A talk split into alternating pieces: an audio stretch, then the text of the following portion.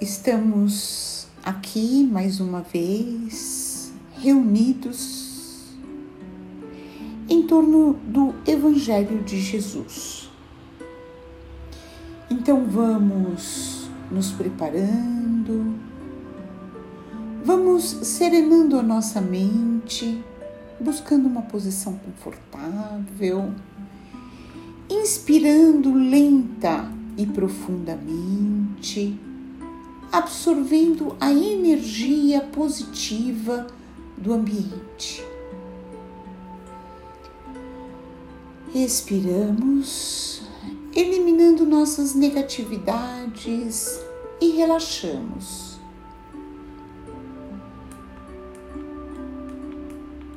Inspiramos, expiramos e relaxamos mais. Vamos nos concentrando no nosso ambiente, nos sintonizando com os amigos espirituais que já estão aqui presentes e que darão sustentação ao nosso Evangelho. Nós nos irmanamos física e espiritualmente no mesmo ideal, o bem maior. Saudamos aos nossos mentores individuais, agradecendo a sua dedicação, o seu amparo. Saudamos as equipes de higienização, proteção e defesa de ambientes. Vamos acompanhando mentalmente essas equipes que percorrem cada cômodo das nossas casas limpando paredes, tetos e chão, removendo todas as negatividades, queimando os miasmas, desfazendo as formas pensamento. Nos ligamos em seguida ao mentor do nosso lar e também aos mentores responsáveis pelo nosso Evangelho e suas equipes agradecendo a todo o auxílio e fortalecimento que recebemos a cada semana. E chegamos aos planos de Ricardo e os cruzados, sempre atentos à segurança e guarda das nossas casas. Pedimos que eles reforcem essa segurança. E vamos até os planos dourados de Ismael, o anjo tutelar do Brasil, cuja missão é a evangelização do povo brasileiro. Nos colocamos à sua disposição para auxiliá-lo nessa difícil tarefa. Ismael nos acompanha até os planos de Maria de Magdala exemplo maior de reforma interior. Pedimos que ela continue a servir de inspiração para a nossa própria reforma. E com Maria de Magdala seguimos até os planos de Maria de Nazaré, nossa mãe maior. Maria nos recebe e nos envolve em seu manto azul de luz. Pedimos que dulcifique os nossos corações, aumentando a nossa capacidade de amar e perdoar.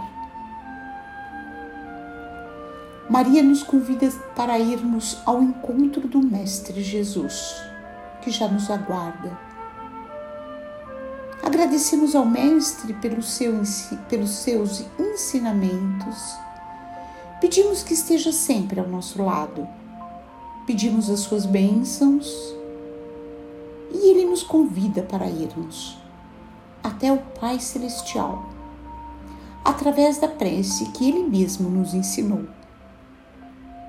Pai nosso, que estás nos céus, santificado seja o teu nome, venha o teu reino. Seja feita a tua vontade, como no céu, também sobre a terra. O pão nosso diário dá-nos hoje Perdoa-nos nossas dívidas, como também perdoamos nossos devedores, e não nos introduzas em tentação, mas livrai-nos do mal. Que assim seja, graças a Deus. E dessa forma damos por aberto o Evangelho dessa semana.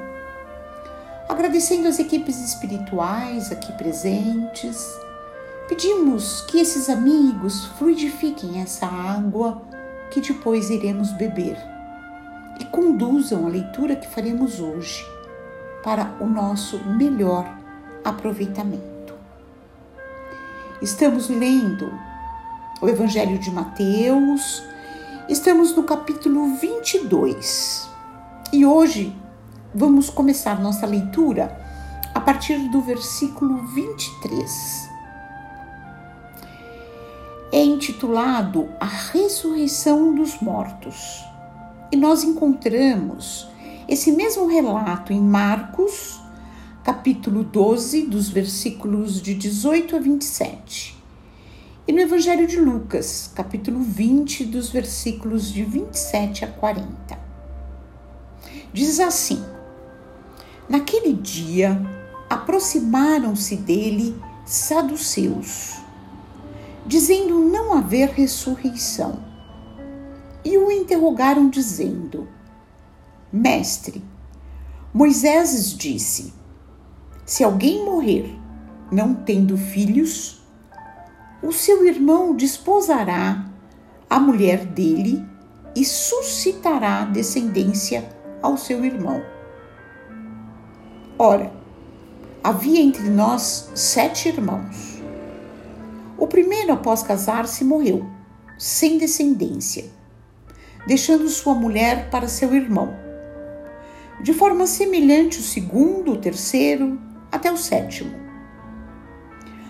Posteriormente, depois de todos, morreu a mulher.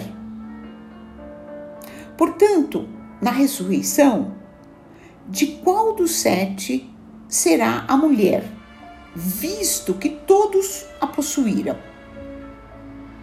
Em resposta, Jesus lhes disse: Estais enganados, não conhecendo as Escrituras nem o poder de Deus.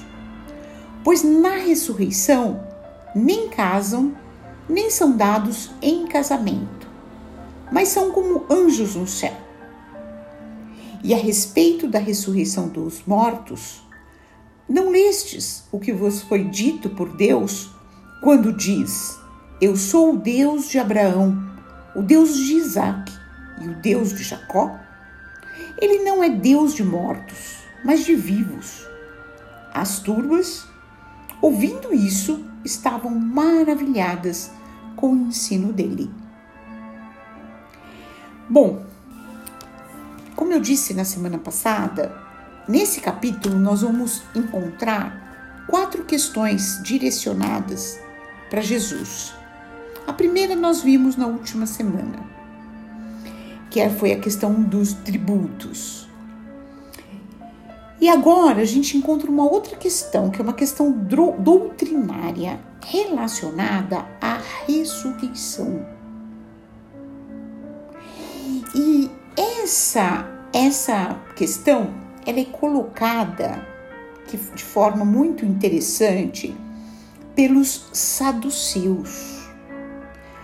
É, os saduceus, eles é, faziam parte da elite do sinédrio, né? Eles eram uma, uma importante seita do sinédrio, dos judeus, entre os judeus. E eles se opunham aos fariseus só se juntavam quando eles tinham interesses maiores. E aqui no caso, o grande interesse era colocar Jesus em contradição. É, eles, os saduceus, eles não acreditavam na ressurreição.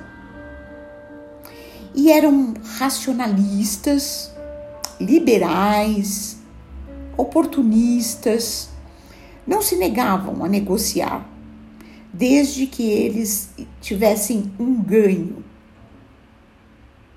E são eles que perguntam então para Jesus sobre a ressurreição.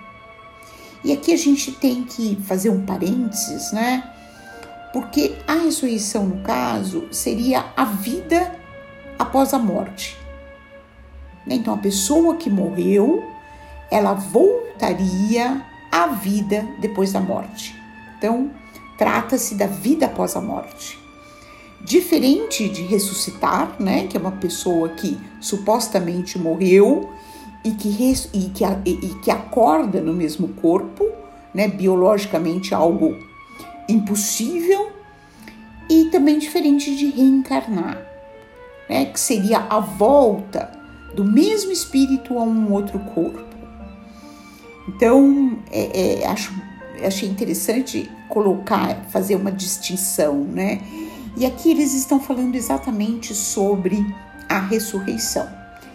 E eles, é, é, para dar credibilidade né, ao que eles estão falando, eles citam Moisés. Então eles falam: Moisés disse. Né? E eles, quando colocam a questão, eles estão fazendo uma referência explícita à lei do levirato, que a gente encontra em Deuteronômio.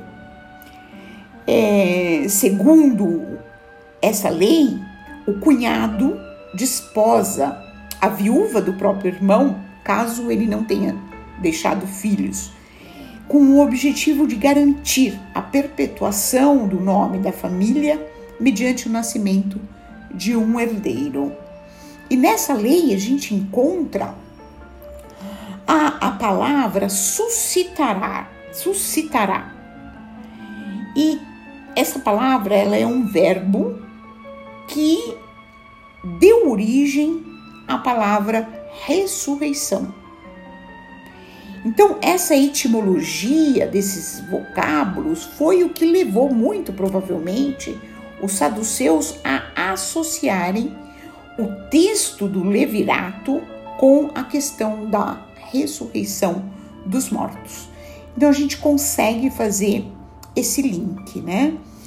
E em resposta à pergunta, Jesus é categórico. Ele fala: estáis enganados. E não só fala isso, mas ele ainda diz que os saduceus, aqueles que estavam interrogando ele, não conhecem as escrituras e também não conhecem o poder de Deus.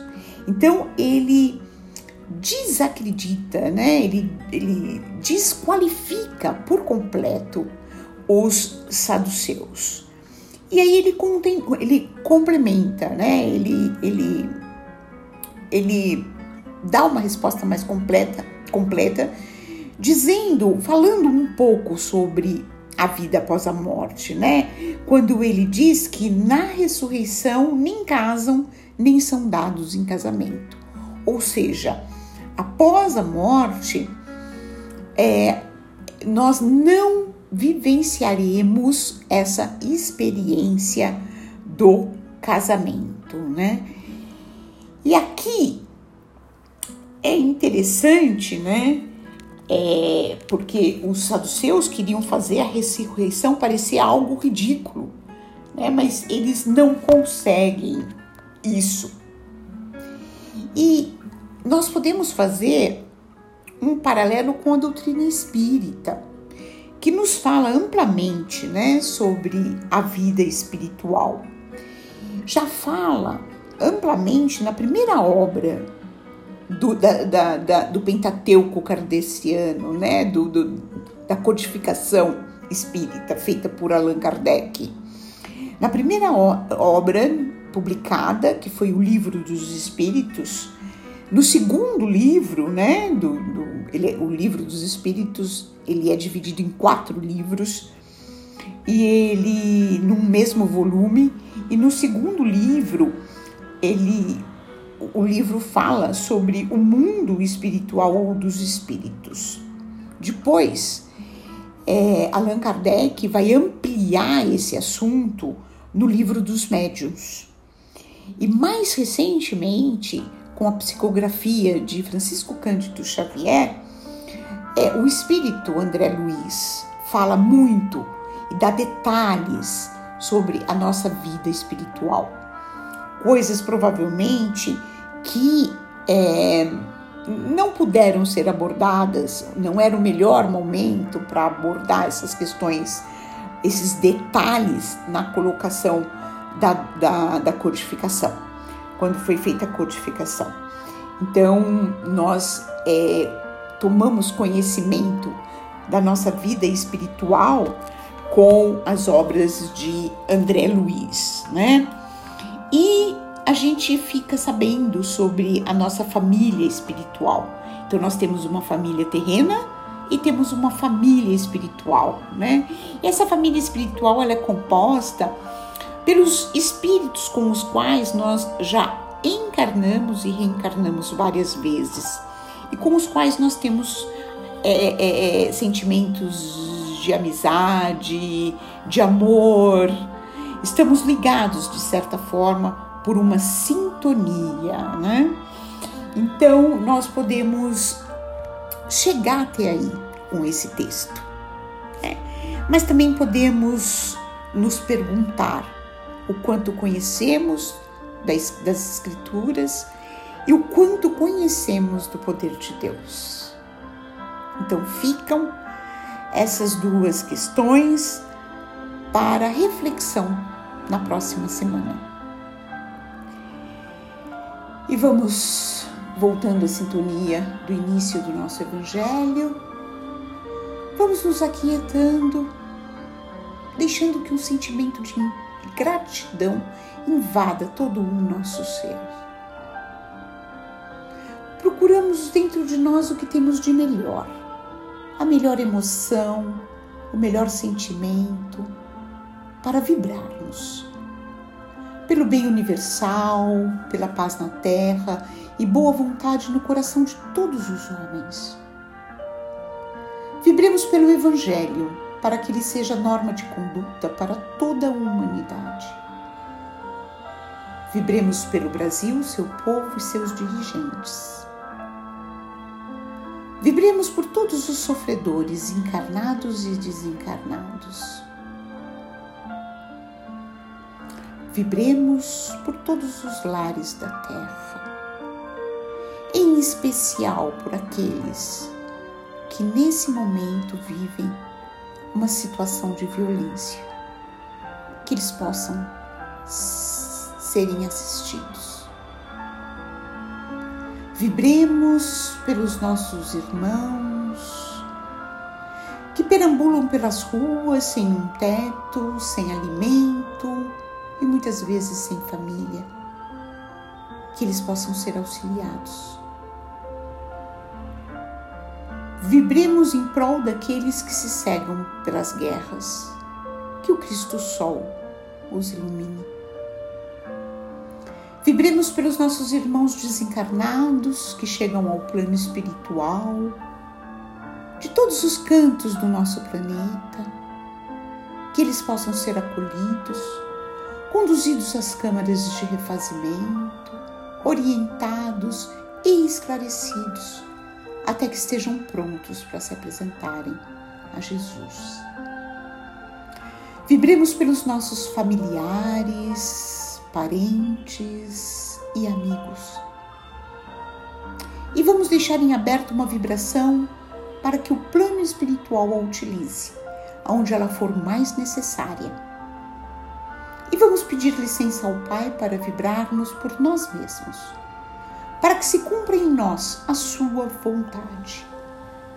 Vamos agradecendo as equipes espirituais aqui presentes pedindo licença para encerrarmos o nosso Evangelho com a prece que Jesus nos ensinou. Pai nosso, que estás nos céus, santificado seja o teu nome. Venha o teu reino. Seja feita a tua vontade, como no céu, também sobre a terra. O pão nosso diário dá-nos hoje. Perdoa-nos nossas dívidas, como também perdoamos nossos devedores. E não nos introduzes em tentação, mas livrai-nos do mal. Que assim seja graças a Deus. Que nós possamos é, estarmos reunidos na próxima semana. Uma boa semana a todos e um abraço fraterno em cada um de vocês.